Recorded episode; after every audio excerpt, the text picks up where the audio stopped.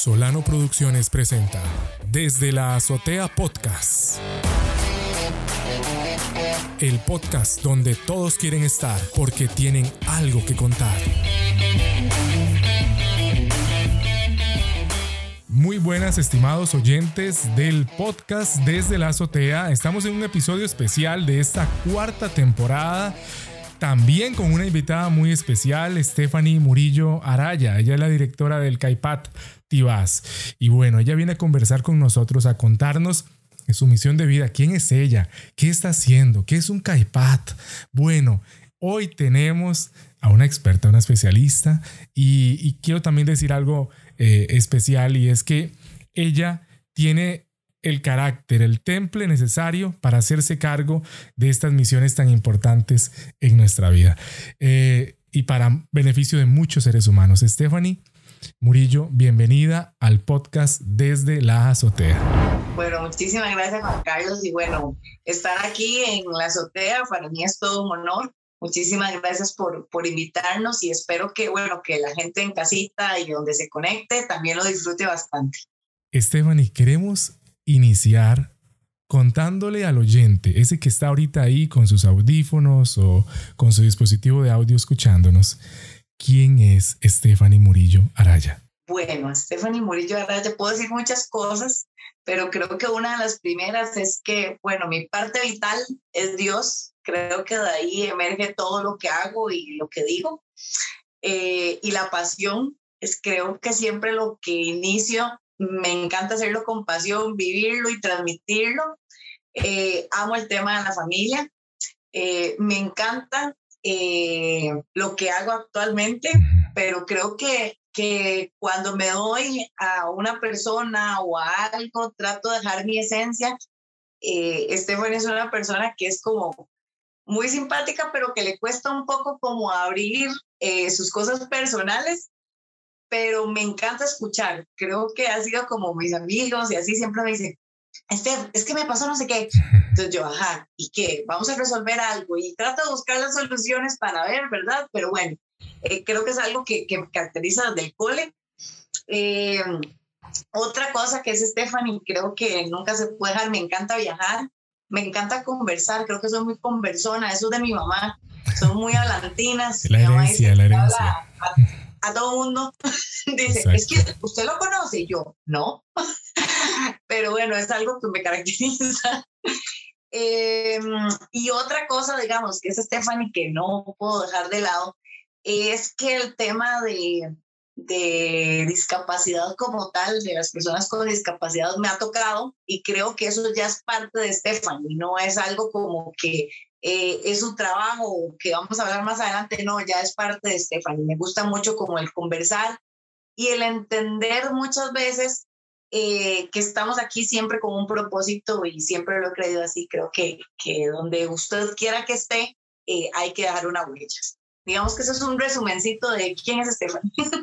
Qué importante eso que dices. quiero, quiero traer a memoria un artista latinoamericano, Mario Moreno Cantinflas, Cantinflas por el personaje, ¿verdad? Pero era Mario Moreno. Y Mario Moreno le preguntaban cuándo nació Cantinflas y dice, el mismo día que nació Mario Moreno. Eh, los dos nacieron el mismo día y van a morir el mismo día. Y ahora vos hablas de esta labor que vamos a comenzar a platicar de ella, de esa labor ligada a, la ayuda, a, esa mano que interviene eh, con personas con discapacidad y queremos que nos converses acerca de Stephanie, eh, la directora de, del CAIPAT. Hay gente que todavía puede ser que no comprenda que es un CAIPAT. Entonces aprovechamos de una vez, Stephanie, y le explicamos esta labor que vos haces de manera tan excelente y, y que ya tenías, como vos dices, ya estaba en mí. Bueno, Stephanie, contanos, por favor. Bueno, un CAIPAT es un centro de adultos con discapacidad. Es una modalidad que viene del Ministerio de, de de educación, pero no se conoce mucho acá en Costa Rica, ¿verdad? No tiene tanta promulgación. Pero si bien es cierto, es uno de los programas que me apasionó desde el día uno que me nombraron. Em, y Stephanie, la profesional, tiene esa particularidad. Sueña y sueña en grande. Yo siempre he dicho que siempre tengo un no pero ¿qué puedo hacer con otro no? Pero ¿qué puedo hacer con otro sí? Entonces, al final de cuentas, es que me dicen, no puedes hacer tal cosa porque eso está como quien dice muy volado. Y yo, no importa, yo lo voy a hacer. Entonces me dicen, ¿estás seguro? Yo, sí. Y creo que, que a lo largo de todo, bueno, Dios de verdad ha puesto gracia y, y se han dado muchísimos proyectos, pero Stephanie, la profesional es esa, la que siempre tiene una visión, la que siempre va al frente, la que siempre la apasiona. Y yo creo que es algo de, de, dicen por ahí que el que ama lo que hace no trabaja. Entonces, yo termino y estoy, ay, mira, tengo que hacer tal proyecto, bueno, y podría hacer tal cosa, y, o sea, en esos pasos, ¿verdad?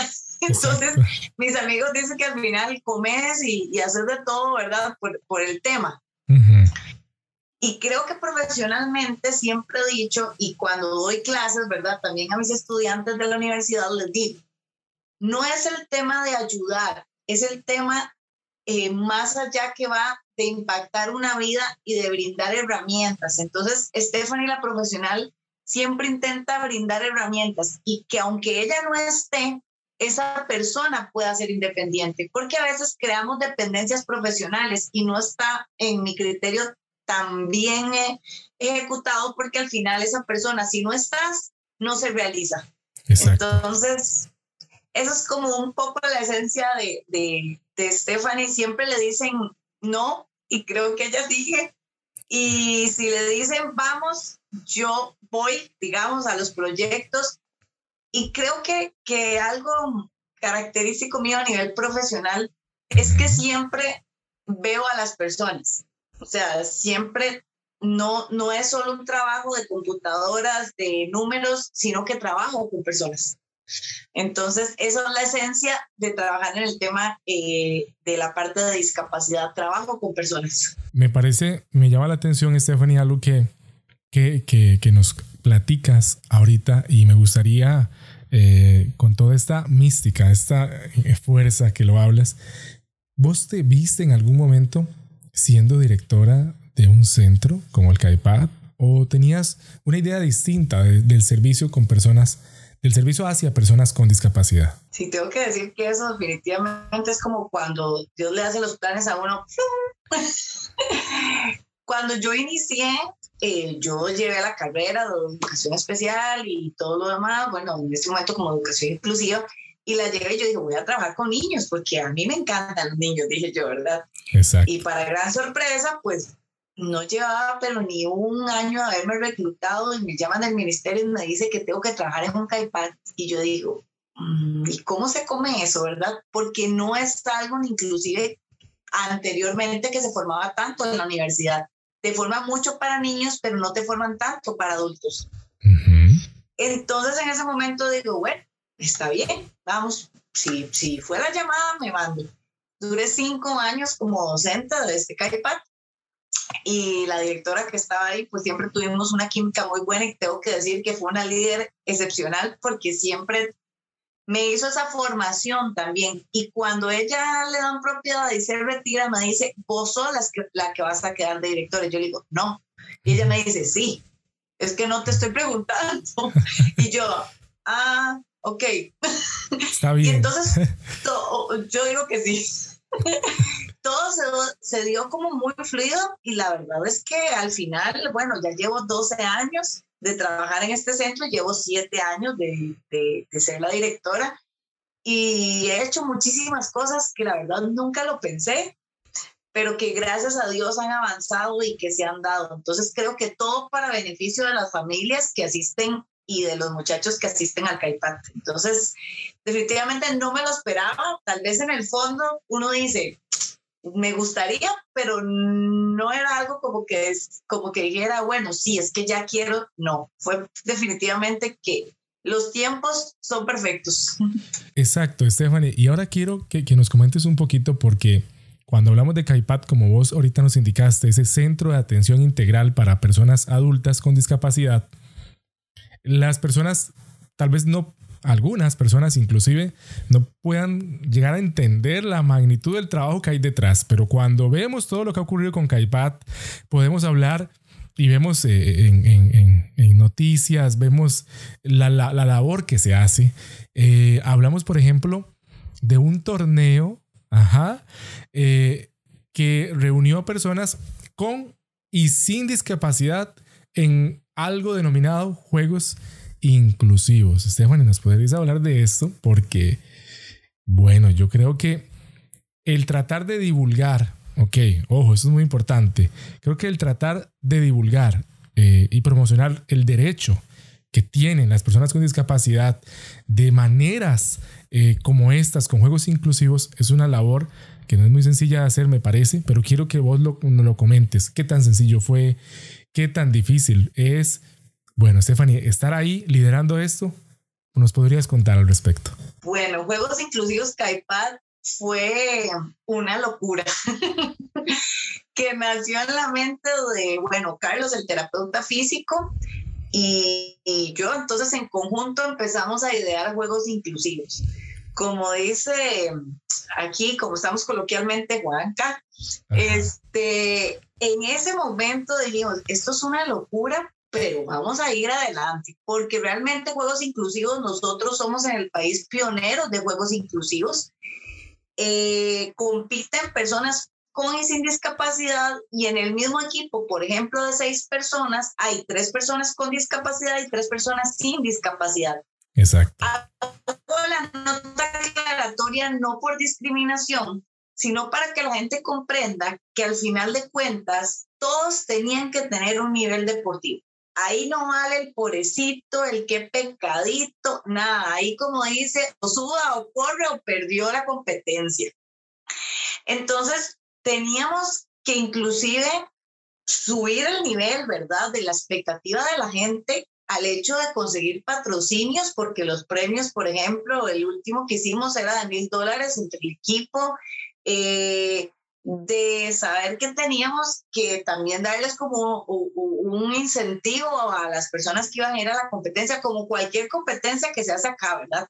Entonces sí era todo un reto. Eh, tuvimos a, varias personas, digamos, figuras públicas que habían entrenado y unos que estaban pues entrenando y tenemos, por ejemplo, a José Pablo Gil, que ahorita está en, si no me equivoco, debe estar en eh, Austria, creo, que está compitiendo. Tuvimos a Sherman también, o sea, tuvimos a, a la élite, como quien dice, en, en el tema de, de, deporte. Y de eso se trataba. Al final de cuentas, no solo era un espectáculo como la gente lo quiere ver, era una competencia. Somos desde la Azotea Podcast. Este y todos los viernes a las 7 de la noche. Escúchenos por Nova Hits Radio. Exacto, perdón. Quiero, quiero interrumpir por un instante este relato que nos, nos, estás haciendo y colocar una imagen de referencia porque luego también en la parte visual que tendremos del podcast, de parte de video, podrán ver parte de esto. Es un afiche de, un, de uno de los juegos eh, y, para que la gente también vaya viendo y acompañando visualmente el relato. No sé si ya se está viendo en pantalla. Eh, me dice si se ve, ¿verdad? Podemos ver uno, de los afiches usados en, en uno de, estos juegos inclusivos, ¿verdad? De hecho, ahí está, bueno, Marisol, que fue una de las primeras mujeres que nos fue a representar en los CrossFit Games. Está Rich Tips, ¿verdad? Que ahorita es todo un, un pionero en el tema de, de, de, de, ejercicios en la casa, ¿verdad? Que inclusive ahorita eh, sus, sus programas han sido a nivel nacional e internacional. Está Helen, que es la que está con, con, con el balón en la mano, que ella es eh, Valca y Paz de nosotros, pero Helen es, o sea, increíble su disciplina. Y está Kevin, mejor conocido como, como Poppy, que bueno, Kevin no, no, no tiene sus, sus piernas, pero eso no le impide, está entrenando, inclusive ahorita entrena en un CrossFit y bueno, eh, de hecho, Kevin también juega en, en, el equipo de baloncesto de silla de ruedas del Senare. Entonces, al final de cuentas, todos están ahí, como quien dice, son unos pro, ¿verdad?, en el tema de ejercicio. Y, y, se apuntaron a esto que se llama inclusión, así de sencillo, pero a una competencia que es contra, o sea, que es de tú a tú. Aquí no hay nada de que si usted por ejemplo, tiene una discapacidad X, inclusive tuvimos a Henry, que es una persona ciega, simple, o sea, dentro del equipo tenía que ver cómo, cómo hacíamos, o sea, esta es su fortaleza, estas, esto es lo que yo le puedo adaptar, o sea, de eso se trata al final el tema de inclusión en todo lo que hacemos. Muy bien, muy bien. y estos juegos inclusivos, de hecho, eh, bueno, el año pasado hicimos la cuarta edición de los juegos inclusivos, que la hemos hecho en el Palacio de los Deportes, en el, en el, en Moravia, en el Estadio de Tibás. Eh, el año pasado hicimos como una conmemoración virtual y pusimos a toda la gente que se pusiera la camiseta. Pero al final se trata de eso, del derecho al deporte para todos y competitivo, no solo como aplaudámosle porque ay, se va a ganar una medalla. No, es competitivo. O sea, aquí es el rendimiento deportivo. Esteban, y qué interesante esto. Voy a por un momento dejar de compartir aquí eh, la imagen y volver nosotros aquí al primer plano. No porque seamos más importantes, todos somos iguales, ¿verdad? Pero para poder hacer énfasis en lo que quiero. Y es que es demostrar también que las personas que puedan tener algún tipo de discapacidad también tienen habilidades. Y esto es muy importante. No apelar, Esteban, y creo que eso es una labor importante del CAIPAT, no apelar, pero ni, ni, por la mente ni de lejos le pasa lástima. No, nada. Hay habilidades que demostrar que, que se pueden hacer y podemos incluir, ¿verdad? Eh, esto dentro del, del modus de, de vida. Stephanie, qué labor más bonita y estar a cargo de esto es el reto, ¿verdad? Sí, sin lugar a duda, ¿verdad? El, el, hecho de crear eventos, ¿verdad? A nivel nacional, porque este evento fue a nivel nacional, inclusive, bueno, algunos de los patrocinadores que vieron por ahí, Medco siempre nos ha ayudado, Doer eh, siempre ha prestado el equipo, entonces, que la gente se una y se identifique y no solo sea un tema de sensibilización, sino de conciencia, también crea inclusive que los mismos espectadores que van a llegar al lugar eh, por ejemplo, cuento algo muy breve rápidamente aquí, que una muchacha decía, yo me quería quitar la vida, pero yo fui a ese evento y después de ahí empecé a hacer deporte y le di sentido a mi vida. O sea, cuando a uno le cuentan eso, usted dice, valió la pena. Lo demás, ok, porque sí lleva mucha logística por detrás. Tenés que quedarle bien no solo al público, tenés que tener un, un trato, ¿verdad? Y una atención también a los atletas, tenés que tener una logística, un patrocinio, también convencer sobre el proyecto a la gente que está ahí y que se haga nacional, ¿verdad? Los, en todos los... Esa promoción que se hizo, digamos, a nivel de medios de comunicación fue vital. Entonces, también esa identidad que van creando los medios a nivel de lenguaje, a nivel de otra perspectiva de ver la discapacidad, también tiene que ver con el evento. La inclusión, por ejemplo, después de este evento, en gimnasios, en CrossFit, en, en lugares deportivos, fue impresionante. Entonces, esa es la misión del evento. No es solo que digan, wow, qué carga. No, al final es esa inclusión que es real en espacios deportivos. Me parece sumamente importante, Stephanie, que estés a cargo de esto. Ahora, queremos ir, Stephanie, para ir redondeando hacia el, hacia el cierre de este episodio especial con vos, eh, el mediano plazo, eh, un largo plazo para Kaipat. Bueno, ¿qué nos puedes hablar, Stephanie? Porque no es sencillo, yo sé, hacer proyecciones. Muchos hicimos proyecciones en el 2019 y el 2020 una pandemia los, los detuvo. Pero a este mediano plazo, ¿hacia dónde apunta Kaipat? Eh, de la mano tuya, Stephanie. Una de las cosas en las que estamos trabajando y casi que estamos, como quien dice, poniendo todas las fuerzas es en el tema de emprendimientos. Si bien es cierto, eh, Costa Rica y a nivel mundial ha pasado por este tema de pandemia, pues no hay que bajar los brazos, hay que ver qué hacemos. Y una de las respuestas que hemos dado es el tema de emprender. Entonces, estamos sacando una línea de emprendimientos con sello de inclusión que cada una de las familias está gestionando, inclusive ahí, por ejemplo, Deli Jaleas, lo pueden buscar en, Facebook, que son jaleas este, con sello de inclusión, por ahí también pueden buscar este, Nostalgia, que son macetas hechas de material reutilizable. Entonces, son diferentes cosas que al final no tiene que ver y en eso sí, casi que soy empática, la relación de discapacidad con algo de mala calidad. Debemos de ir quitando esos estereotipos que tenemos y el punto es informar a las personas y que tengan un producto que sea de calidad y que diga, ok, lo voy a volver a pedir porque me convenció el producto, porque tiene un, una buena proyección, porque tiene, una, porque tiene buena calidad. Entonces, a mediano plazo, pues ahorita tenemos ya casi unos 10, 10 emprendimientos que están eh, casi que terminando sus bases para, para, para poder proyectarlos. Hemos hecho varias ferias de emprendedores, ¿verdad? Entonces, eso es como ahorita como una de las claves. Juegos inclusivos vendrá cuando, cuando ya esto pase, porque efectivamente es un proyecto que no puede desaparecer hasta el momento. Pero una de las cosas en las que nos estamos enfocando es en el tema de emprender, eh, de darle a las familias también esa otra opción económica para que pueda suplir sus necesidades. Y más allá de eso, el tener un empleo independiente formal hace que podamos formar un proyecto de vida. Y creo que todos merecemos formar un proyecto de vida. Me llama poderosamente la atención esto, y es que desde el mismo nombre de lo que es un CAIPAD, en esencia del, del nombre como tal, del Centro de Atención Integral, vemos que realmente la labor es esta. ¿verdad? No es solamente darles un espacio, un lugar donde eh, ir, donde conocer más personas.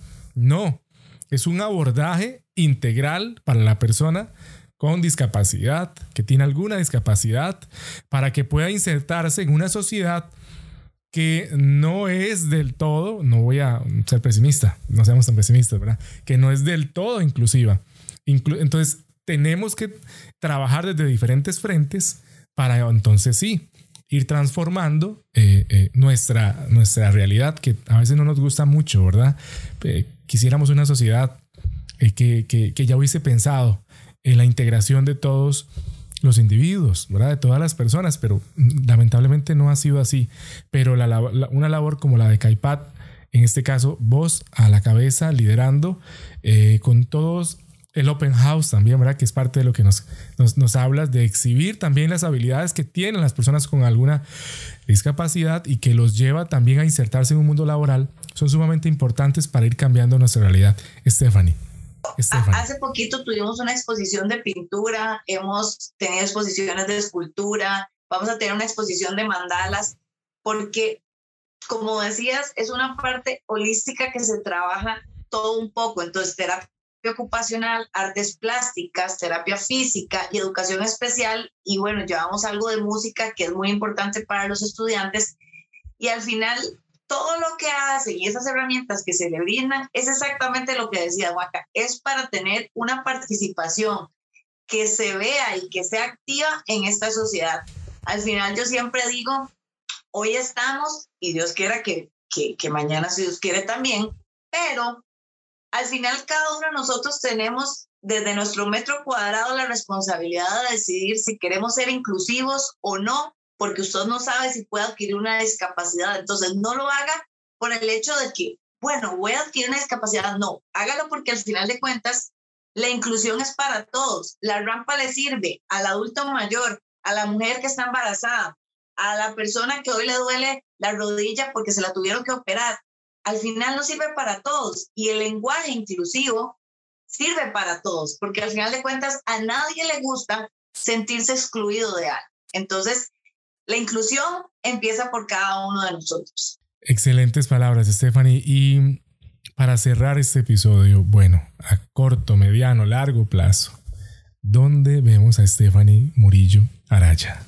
Bueno, eh, uno de los proyectos que, que me gusta mucho eh, es el tema, bueno, de la página, el blog que, que, hice que se llama 180 grados, que en esto estamos contando pues historias eh, de gente que impacta y de gente que como usted y como yo vive muchísimas situaciones, pero al final de cuentas le pone su mejor cara a la vida. y con eso pues creo que, que tengo una proyección más grande a largo plazo eh, me veo también generando otro tipo de proyectos, inclusive a nivel de empleos verdes. Me gusta mucho, acabo de llevar una capacitación a nivel de Italia de empleos verdes en, población vulnerable y la verdad le veo como mucho futuro. Creo que debemos de ser conscientes en el tema de medio ambiente. Y con el CAIPAT definitivamente, pues eh, la pandemia quiero decir que nos, nos, nos trajo abajo nuestro viaje a México, pero yo en el futuro veo nuestro viaje a México. Yo les dije a los muchachos, nos vamos a México, no sé cuándo, pero nos vamos a ir. Entonces, son cosas que creo que todo ser humano debe vivir y, y siempre eh, a largo plazo creo que es el reto de no hacer siempre lo mismo, sino de marcar la diferencia y, y, de dar algo más, una milla extra que no marque solo su vida como profesional, como persona, sino que al final haga a alguien sonreír, haga a alguien actuar y haga a alguien tener un espacio importante en la sociedad y que se vea al espejo y diga, bueno, tengo mil motivos para seguir caminando. Entonces, a futuro definitivamente siempre le pido a Dios que me guíe, que me dé sabiduría para hacerlo mejor y para tratar de, de crear oportunidades distintas. Qué bonito esto que dices. Hay una frase que dice que una herencia es algo que le dejamos a alguien, pero un legado es algo que dejamos en alguien. Stephanie, gracias por el legado que le estás brindando a tantas y tantas personas desde tu labor en el CAIPAT y en todas estas otras em, obras que también haces y proyectos que también ah, has construido, has materializado, diriges y que también crecerán y nacerán nuevos. Eh, Stephanie, de verdad que muy agradecido, eh, estimado oyente. Ella es eh, Stephanie Murillo Araya. Y Stephanie, por favor, contanos dónde podemos obtener más información de CAIPAT, dónde podemos conocer más del blog de 180. Además, eh, platicarnos un, un puntito ahí también importante sobre entre tejidos familiares, que es parte de esta exposición de pintura que está todavía disponible para poder ¿verdad? ser accesada. Contanos de esto porque estoy seguro que muchas personas van a querer también ser parte, ayudar, colaborar de manera activa con CAIPAT y también con todos los proyectos que se relacionen con, con la ayuda a personas con discapacidad, que al final, como vos dijiste, es que esto es eh, usar lenguaje inclusivo es para todos. Nos pueden buscar en las redes sociales, eh, tanto en Instagram como en Facebook, como Caipativas. Lo deletreo por aquello, C-A-I-P-A-D, porque a veces se enredan por ahí. Caipativas. Eh, en Instagram y en Facebook. Y la página, el blog, lo pueden encontrar 180 grados en Facebook y en Instagram también. Eh, esta exposición de entretejidos eh, definitivamente habla de ese espacio y esa visibilización que tienen las personas con discapacidad dentro de su familia. No son el objeto que no conversa, la maceta que está en la esquina y que no se le toma opinión, no. En esta exposición lo que queremos dar a entender y lo que los muchachos transmiten por medio de la pintura es la esencia y el rol que cumple cada persona con discapacidad dentro de sus familias. Entonces, en la misma red social de Caipativas pueden buscar el link. Va a estar durante un mes la exposición para que ustedes puedan ingresar. Es gratuita. Desde la computadora se ve hermoso. De verdad que, que, que quedó muy bella, no es porque, porque el profe la haya, la haya montado y todo, pero está muy, o sea, da un mensaje muy directo. Entonces creo que que al final de cuentas todos en nuestra familia tenemos un rol importante y de eso se trata. Y algo también que te quería mencionar ya, ya para finalizar es que una de las cosas en las que en futuro también me encanta y que lo he hecho es la capacitación a empresas para esa inclusión laboral.